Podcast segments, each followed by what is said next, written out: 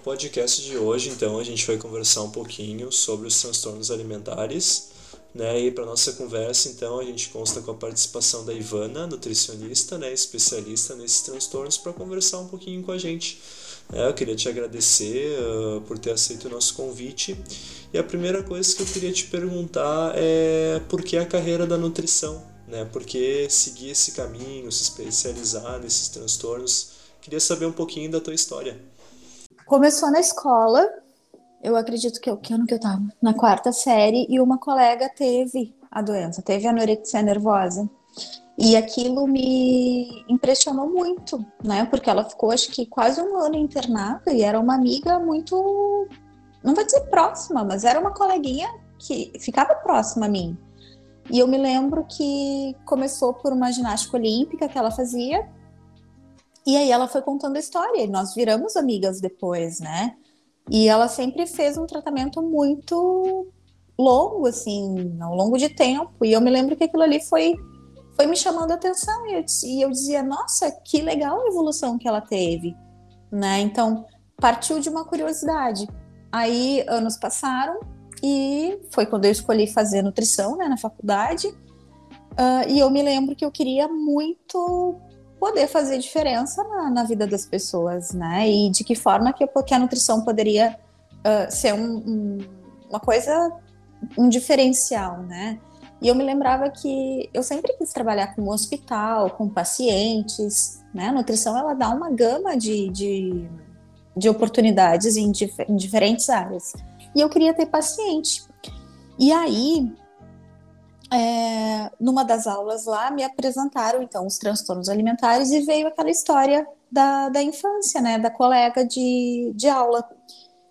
E eu percebi que sim, que a nutrição era um dos principais tratamentos, né, da, daquele tipo de doença. Não é o único, não é o, o mais efetivo, é uma união de, de profissionais que a gente faz tratamento hoje.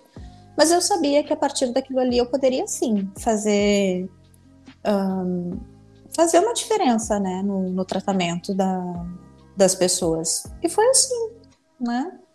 É, e aí a especialidade começou a se desenvolver, eu comecei atrás de cursos, de tudo mais. E entrei em grupos de pesquisa, entrei nos grupos de, das próprias clínicas né, específicas para isso e estou aqui hoje. Foi assim. Não, e é, é uma área assim que que não só nutrição, mas é, ou pelo menos deveria ser preocupação de todas as áreas, né? Falando Sim. um pouquinho sobre a enfermagem, né? O cuidado com a nutrição, com a nutrição é fundamental, né? Para a gente avaliar o paciente, como é que ele, se ele está evoluindo ou não no tratamento. E eu queria te perguntar, uh, mais de introdução, assim, o que, que caracteriza um transtorno alimentar?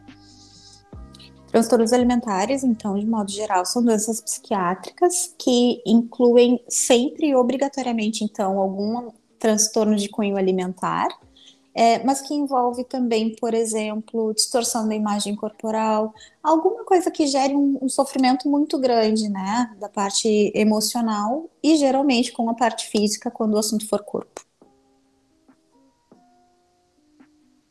E, e, entre assim, eu imagino que devem ter diversos assim que sejam um escopo muito grande, mas quais são os principais transtornos assim que já acompanhou na clínica? Uhum. Os mais comuns, mais frequentes são anorexia nervosa, bulimia nervosa, transtorno de compulsão alimentar. Basicamente são esses, né? Não são apenas esses que existem, mas esses são os mais frequentes. Uh, e sobre a, a, questão da anorexia, pode até uh, me corrigir se eu estiver errado, mas a, anorexia ela é mais comum em mulheres do que em homens? Uh, quais são assim os fatores? existem fatores culturais que propulsionam isso? Uhum. Todos os transtornos alimentares têm uma prevalência em mulheres, tá?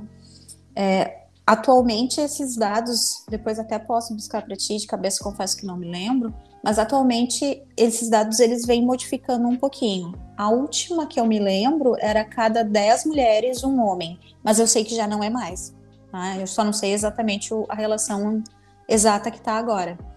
Um, qual foi outra pergunta que tu me fez? É, quais são os fatores de risco? Os fatores que prevalecem? Fatores de risco, fatores culturais, assim, o que, tá. que propulsiona essa divergência? Uhum. São muitos, né? Transtornos alimentares, de modo geral, são consideradas doenças multifatoriais. Então, uh, questões ambientais, então, uh, com o que, que a pessoa trabalha, qual é o meio que ela vive. Existem questões genéticas, sim, já se sabem que, que há relação Uh, gêmeos monozigóticos também apresentam uma maior prevalência. que mais que eu me lembro?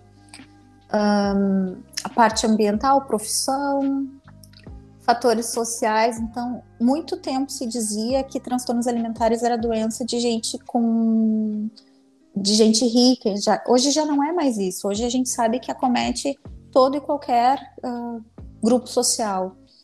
É, tu tinha me perguntado sobre a anorexia, né? A anorexia é a mais frequente, sim, porque geralmente é a que mais chega. Bulimia nervosa, coisa assim, não é que não chega tanto, mas as pessoas tendem a ter mais vergonha e acaba que as pessoas não acabam, não, não veem tanto, não percebem tanto. Né? A anorexia geralmente é a mais frequente em clínica, não que ela exista menos. Ah, como é que a gente pode diferenciar, assim, na parte de diagnóstico, a, a bulimia e a anorexia? Uhum. Todos os transtornos alimentares, Lucas, uh, a gente só tem um, um só, né? Então, ninguém tem dois transtornos alimentares ao mesmo tempo. Né? Eles são isolados. Dentro da anorexia nervosa existem os tipos e dentro da bulimia nervosa existem os tipos também. Uh, de modo geral e bastante até grosseiro da minha parte te explicando, é, na bulimia nervosa geralmente existem os comportamentos compensatórios que tendem a ser excesso de atividade física, uh, pro, uh, vômitos autoinduzidos, uso de laxantes ou diuréticos com foco sempre de emagrecimento, é, sempre tem o comportamento compensatório na bulimia nervosa. Na anorexia a gente já não enxerga tanto. Para não dizer que não existe, né? E falando um pouquinho, uh, é até interessante isso saber que a questão que os pacientes não podem ter mais de um, né? Uh, são casos separados, digamos isso. assim. Uhum. Uh, quais são assim na como é que eu posso explicar na hora do exame com o paciente na conversa como é feito o diagnóstico isso existem Todo... barreiras assim uhum. quais são as dificuldades Todo o diagnóstico é feito a partir do DSM-5, né? Então, o paciente precisa fechar critérios. Por exemplo, uh, anorexia nervosa, tem uma série de critérios ali. Uma vez que o paciente não feche todos os critérios, ele não é enquadrado como anorexia nervosa. Provavelmente ele vai se enquadrar em outro transtorno alimentar, por exemplo, outro transtorno alimentar ou transtorno alimentar não especificado. Então, para ter o diagnóstico de qualquer transtorno alimentar, é preciso que feche critério conforme o DSM-5. E nessa, quem, fa nessa quem, questão... quem, faz isso é o médico, né? Só para concluir. Uhum. nessa parte de compulsão, assim, uh, como é que a gente consegue, quais são quais são os métodos, se é que existem, né, de prevenção assim da compulsão alimentar? É fácil de identificar os pacientes, eles são abertos em relação a isso, ou eles mesmos têm dificuldade né, de reconhecer essa questão assim? Eu acho que para eu te responder de forma coerente, uh, saúde mental como um todo é muito difícil tu ter a, a percepção exata do que acontece, né? A gente precisa lembrar que são doenças, são distúrbios, são transtornos alimentares, não é simplesmente um não quero comer ou quero perder X, X, uh, X quilos de peso, né? A gente está falando de pacientes com doenças psiquiátricas, né? Estamos falando como de, propriamente dito como saúde mental. Então, sim, a partir disso é muito difícil ter essa, essa percepção. Uh, geralmente, não. Se o foco for compulsão alimentar, sim, como gera um sofrimento muito grande, a maioria deles busca auxílio, mas é muito, muito, muito frequente quem busca uh, buscar ajuda a família, né? A, a família acaba indo atrás do tratamento. Em compulsão alimentar é um pouquinho diferente. Sim, existe uma maior. Uma, como fala? Existe uma, uma, uma parte que, que busca auxílio, mas muitos acabam que, que deixam chegar num ponto extremo, sabe? Muitas vezes, por exemplo, chegando numa obesidade mórbida, né? Coisas assim. Mas eles reconhecem, mas não buscam tratamento. É incomum. Agora, até, né, nos últimos anos, falando de uma forma bastante uh, não científica, é, tem, tem tido uma procura muito maior de, de, de tratamento, sabe? Até também aquela mesmo a mídia, né, que era uma das coisas que, que a gente provavelmente vai falar, uh, tem potencializado a procura de tratamento, mesmo sendo ela, a mídia, um dos principais fatores de risco para desenvolvimento de transtornos alimentares. Né? Então, do mesmo jeito que ela atrapalha, ela vem ajudando também. Eu até eu queria entrar nesse ponto, nessa questão de padrão de beleza, que a gente sabe que ele foi mudando né, ao longo da história. E sempre essa questão né, uh, do corpo feminino como objeto, infelizmente. Né? E conforme o passar dos anos, isso sempre foi se alterando. Né? Hoje em dia a gente tem inúmeros procedimentos estéticos invasivos, assim, para alcançar aquele corpo que no final das contas não existe, né? inalcançável, assim.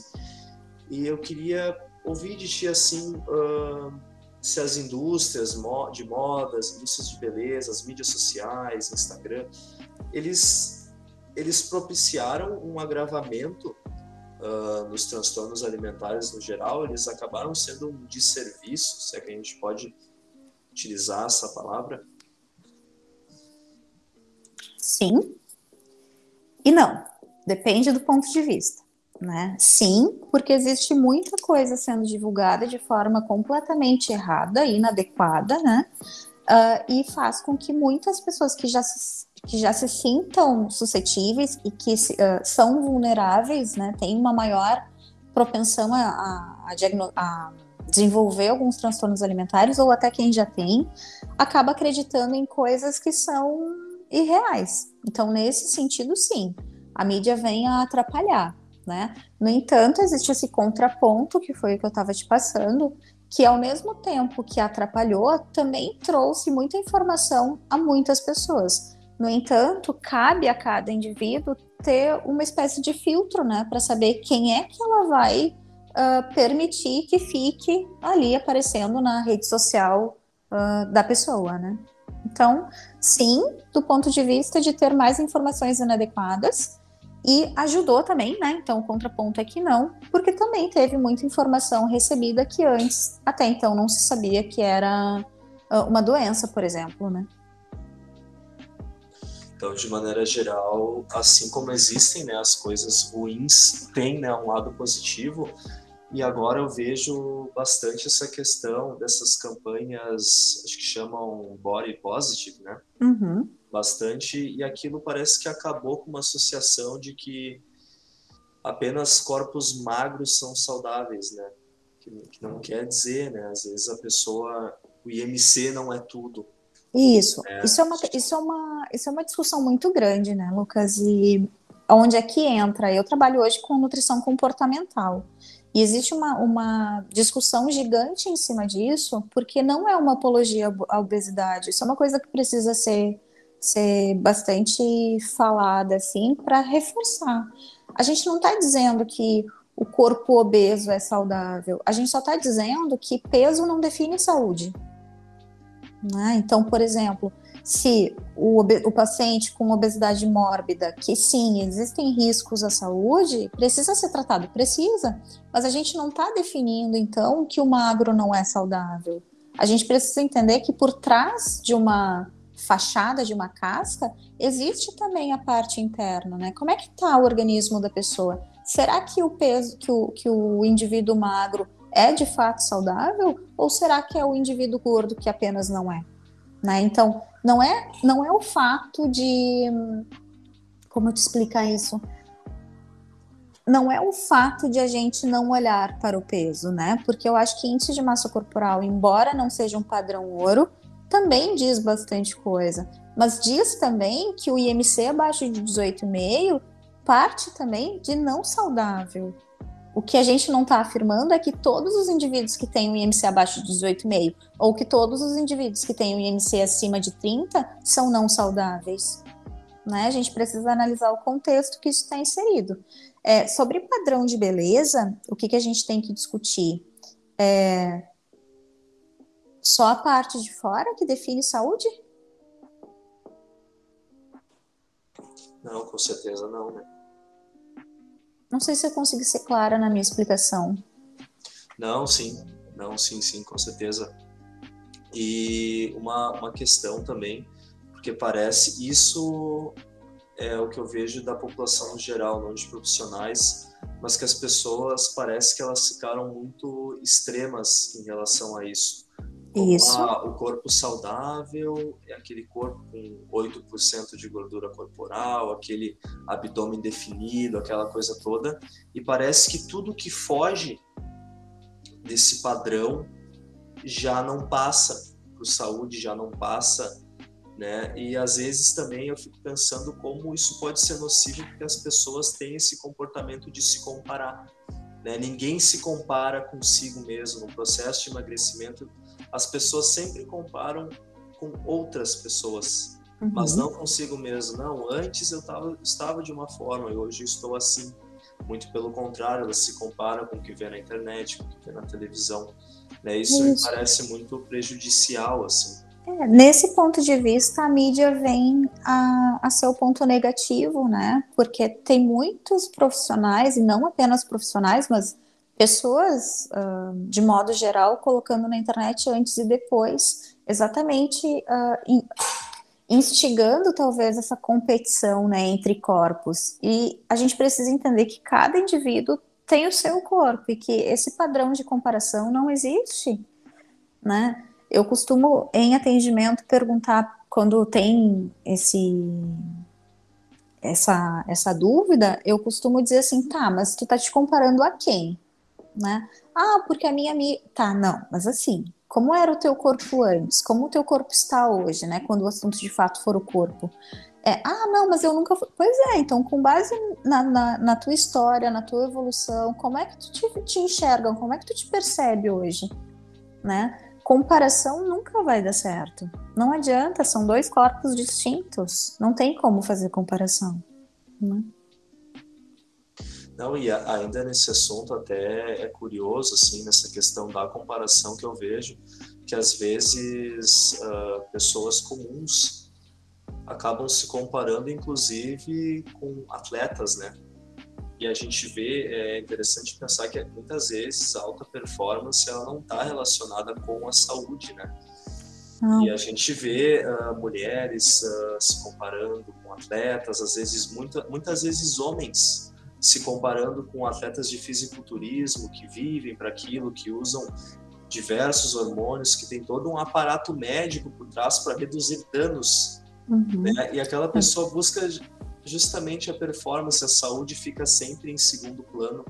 E a pessoa, uhum. sem saber, se compara com aquilo ali, né? Uhum. É uma realidade totalmente diferente é uma realidade totalmente diferente. Tu tinha comentado antes um percentual de gordura de cerca de 8%, né? Embora isso não seja para todas as idades, isso depende muito do, do, do protocolo também que está sendo usado, mas é, as pessoas passam a entender que um percentual de gordura muito baixo é saudável, e isso não é verdade, né? O organismo da gente, o organismo do ser humano, ele precisa de um mínimo de gordura uh, para poder sintetizar muitos hormônios. É, e aí, com, com, frente a isso, a gente precisa entender assim, ó, uh, se, se, fala muito sobre alimentação saudável, né? Mas que alimentação saudável à base de alimentos extremamente processados é isso? Né? Que a pessoa precisa sim ter uma, uma modulação hormonal, porque através da alimentação ela já não faz, né? Já não recebe a nutrição adequada, ou passa a acreditar que a nutrição adequada é baseada em suplementos alimentares e que ela não precisa mais comer, uh, com foco sempre numa redução absurda e muito drástica de, de gordura. Muitas mulheres tendem até a parar de menstruar, né, simplesmente pelo fato de o, de o percentual de gordura estar tão baixo que não tem a produção adequada de hormônios sexuais ao ponto de fazer uma coisa que é natural, como a menstruação. Né? em homens, como tu também estava citando, a questão até de, de do homem não ter a, a, questão sexual ativa, de não ter uma ereção adequada, de não ter uh, a questão de libido mesmo. Não acontece devido a uma baixa produção de hormônios sexuais, devido a uma baixa quantidade de gordura corporal. Né? Então, existem muitos malefícios que esse padrão, entre aspas, de beleza uh, atual vem mostrando que não é realidade. Bem pelo contrário, é extremamente prejudicial. Outro ponto, uh, eu queria te perguntar, uh, como nutricionista, assim, que, porque hoje em dia o que, que, acontece? A gente tem muito acesso à informação. Uhum. Né? Cada vez mais isso tem aumentado. Só que ao mesmo tempo tem a questão de informações corretas, enfim, essa questão que a gente já discutiu. Só que eu vejo que parece que muitas pessoas uh, tomam atitudes sem procurar um nutricionista né, sem buscar a ajuda de um profissional. Né? Uh, ah, hoje eu vou fazer a dieta low carb, ah, eu vou fazer a dieta cetogênica porque eu vi a influenciadora falando sobre isso, aquilo ali funcionou para ela. O que, que tu acha das pessoas fazerem essas atitudes por conta própria, sem buscar né, um auxílio profissional? Quais são os riscos assim que a gente pode ter nessas questões? Para mim, por mais simples que pareça a pergunta, eu te digo que ela é uma das mais complexas que tu fez. É, eu costumo dizer que todo mundo sabe comer, né? Todo mundo sabe pegar um alimento e colocar dentro da boca e comer. Isso é uma coisa até instintiva. É, mas a partir do momento que isso gera um prejuízo, que existe algumas coisas que a maioria das pessoas começam a entender que elas não estão conseguindo sozinhas, é, a gente procura um profissional. E nesse caso, sim, o profissional deveria ser o nutricionista e não o blogueiro, e não o colega, e não o professor da academia. E não menosprezando os demais profissionais, né? É, mas informação e achismos todo mundo tem. Né? Então, será que aquela alimentação do amigo, ou do colega, ou do professor, será que realmente é a mais adequada? Uh, o nutricionista, na verdade, qual vai ser o diferencial, né? Isso do meu ponto de vista. É, a gente vai fazer uma anamnese completa, né? Vai entender assim, ó, dentre a questão até da própria medicação que ele toma, para ver se algumas, se alguns alimentos são de fato os mais adequados, é, se aquilo ali é viável para ele financeiramente também, né? Um, se existe a questão de viabilidade para aquela pessoa, então fazer dieta por conta própria, todo mundo tem direito a fazer. Mas será que aquela dieta realmente é a mais adequada para aquele indivíduo? Eu acho que nesse sentido apenas o profissional tem como afirmar. Não, e, e as pessoas também tratam as coisas como se elas fossem simples, na verdade não. É extremamente complexo, né? Tem até essa questão, tipo, ah, e passa uma dieta como se fosse tão simples, e muito pelo contrário, porque são vários fatores que tem que levar em consideração, como já comentou. Muitos, se muitos. é viável para o paciente, é. se, se atende às necessidades, porque cada uhum. indivíduo tem suas questões particulares, né? Isso, e não é porque a dieta deu certo com a pessoa X que vai dar com a pessoa Y, sabe? Então é, é, é muito individual mesmo, e a gente precisa uh, respeitar demais a individualidade de cada indivíduo mesmo, de cada ser humano, né, de cada pessoa. É, hábitos alimentares, atitudes alimentares, desejos, paladar muda de pessoa para pessoa, vontades, horários, tudo muda, né? Rotina, é, cultura. Não tem como a gente dizer que a nossa alimentação é a mesma é, do norte do estado, ou do norte do país, ou de outro país. Né? Se às vezes o hábito alimentar muda de uma família para outra, quem dirá de com, com, um espaço maior, né? Com uma, uma distância maior ainda. Então é muito individual, é muito, muito, muito específico. né? A dieta de revista não dá certo, isso é um fato. Não é, com certeza, não é algo que se constrói da noite para o dia. Parece não. que muita gente não, não se toca assim nesses detalhes, né? E eu penso também que grande parte, assim, isso é interpretação minha, do trabalho do profissional é também o paciente ele precisa ter esses hábitos alimentares saudáveis e ele também ele precisa gostar do processo. Né? Ele precisa estar feliz com aquilo ali, porque às vezes a pessoa até consegue um resultado com dieta X ou Y, estratégia X ou Y, mas às vezes a pessoa não está satisfeita, não está feliz, ela come as coisas com culpa, tem vários fatores, né? E com certeza uh, sempre dá para conciliar, né? Uma dieta saudável, um programa adequado e que a pessoa consiga manter aquilo ali, ela consiga estar satisfeita, né? Com todas as etapas do processo, né? Acho uhum. que isso também é muito uhum. importante, né? É, eu costumo falar sempre, sem exceção, que a gente não pode perder o prazer em comer, né? Acho que não tem problema nenhum a pessoa querer um, melhorar os hábitos alimentares. Acho que sim, muitas vezes, dependendo do objetivo de cada pessoa, vai sim apresentar algum momento de é, não dá para dizer sim o tempo todo, né? Isso não é restrição. No entanto, a gente precisa achar uma forma que seja viável e dentro dessa viabilidade é preciso ainda ter prazer. Né? As pessoas precisam entender que a alimentação, embora seja uma questão instintiva, fisiológica, o comer, o sentir fome, uh, também é uma forma de prazer. O problema é que não dá para ficar em nenhum extremo, não dá para passar fome, mas também não dá para sentir prazer o tempo todo, porque senão acontece provavelmente o que a pessoa não vai querer, né? Por exemplo, num processo de emagrecimento, dizer sim o tempo todo para todo, para todos os tipos de alimento e para todas as quantidades de alimento, certamente o objetivo dela não vai ser atingido. Né? Então depende mesmo de cada processo, mas o prazer em comer ele precisa ter sempre. Não é isso, é, eu acho fundamental assim. E não sei o que, que eu relaciono né, a, a nutrição nessa questão da a própria saúde mental, porque eu penso que o nosso corpo, em primeiro momento, é a nossa casa. Uhum. Né? E no momento que a gente fornece né, para ele o que ele precisa, uma boa alimentação, um sono adequado, né, uma prática de exercício físico, né, a gente, querendo ou não, nós estamos cuidando, né, cuidando da nossa casa, né, do nosso corpo, que é, ele é o nosso lar, assim. Uhum. Isso que eu acho tão, tão fundamental.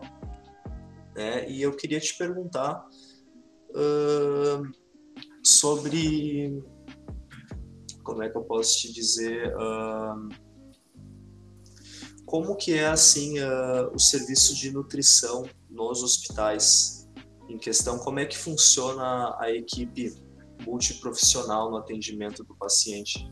A nutrição ela é de alguma forma negligenciada ou ela consegue atuar de maneira ampla do nesses pacientes? Nos transtornos alimentares? Isto.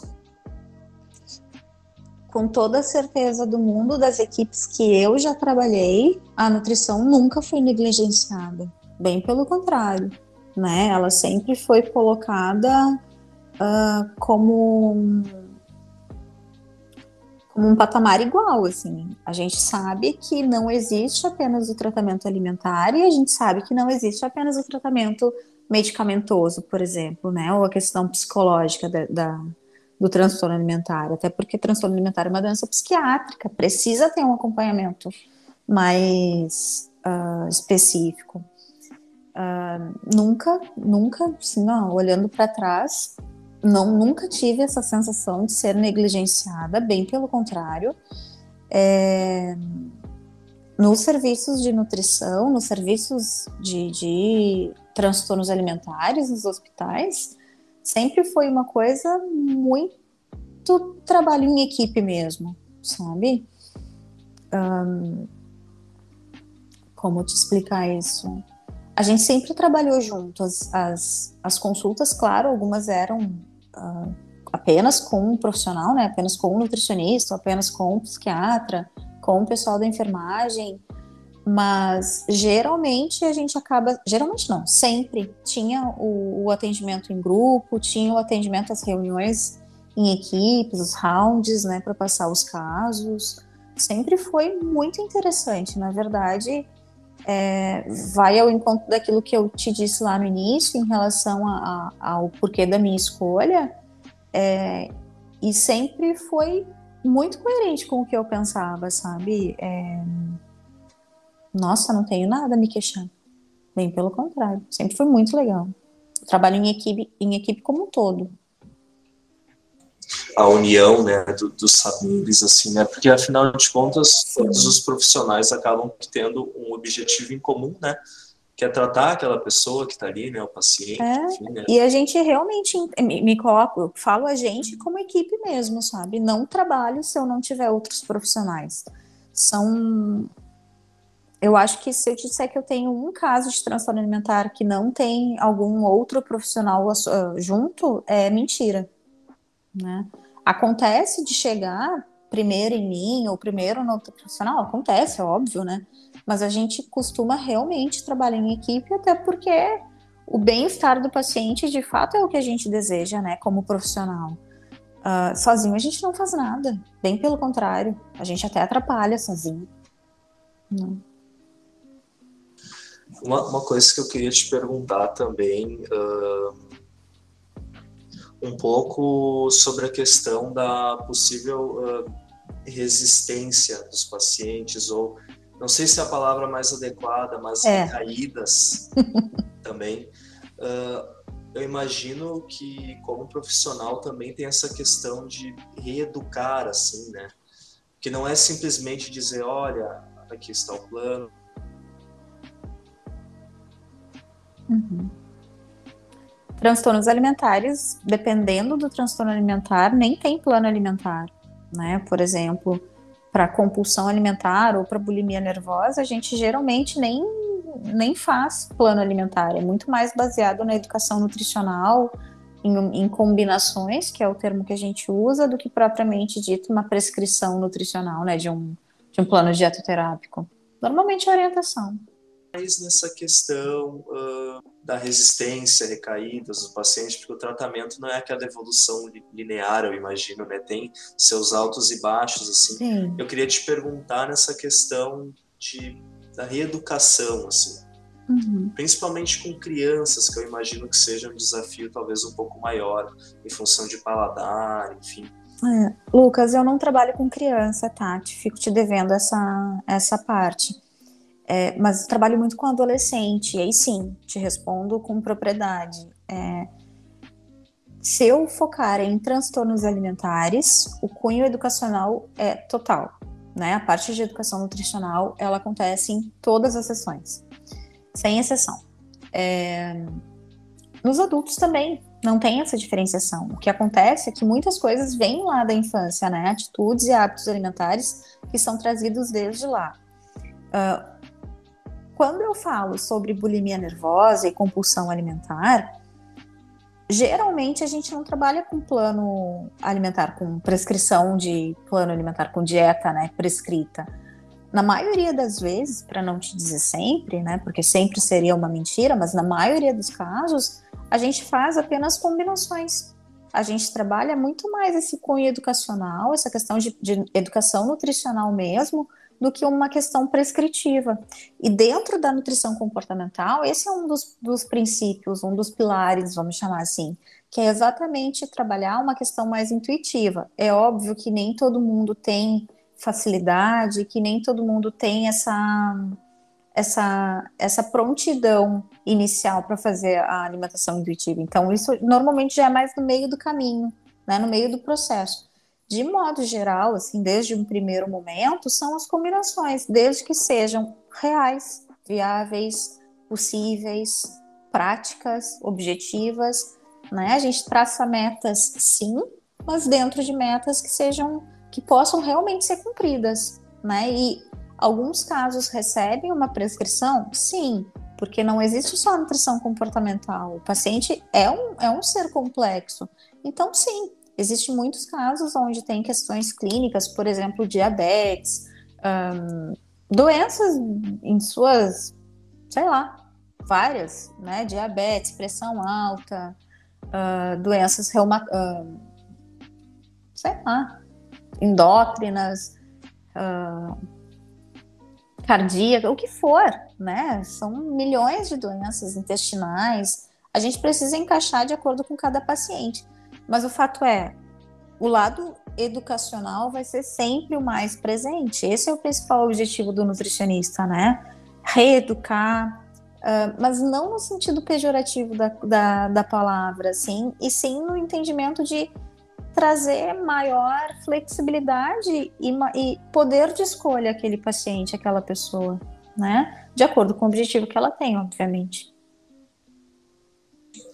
Eu acho uh, essa tua fala final uh, muito importante, assim, e bem conclusiva, né? Uh, que a gente conseguiu tirar várias dúvidas, assim, quebrar alguns mitos, né? O pessoal uhum. de, que está de fora às vezes não, não domina, né? E novamente eu queria te agradecer pela disponibilidade, pela atenção, né? Nós da equipe do projeto nós ficamos muito felizes assim de poder ter esse espaço, né, de conversa com profissionais da área, né? De novamente a gente fica muito feliz. Então muito obrigado, né, por ter aceito. Eu que te agradeço. Agradeço a Anne também. É, se ficou alguma coisa assim que precisa ser falada de novamente, só me mandar mensagem que a gente faz, sem problema nenhum. Então, obrigado né, a todos que acompanharam até aqui e até a próxima.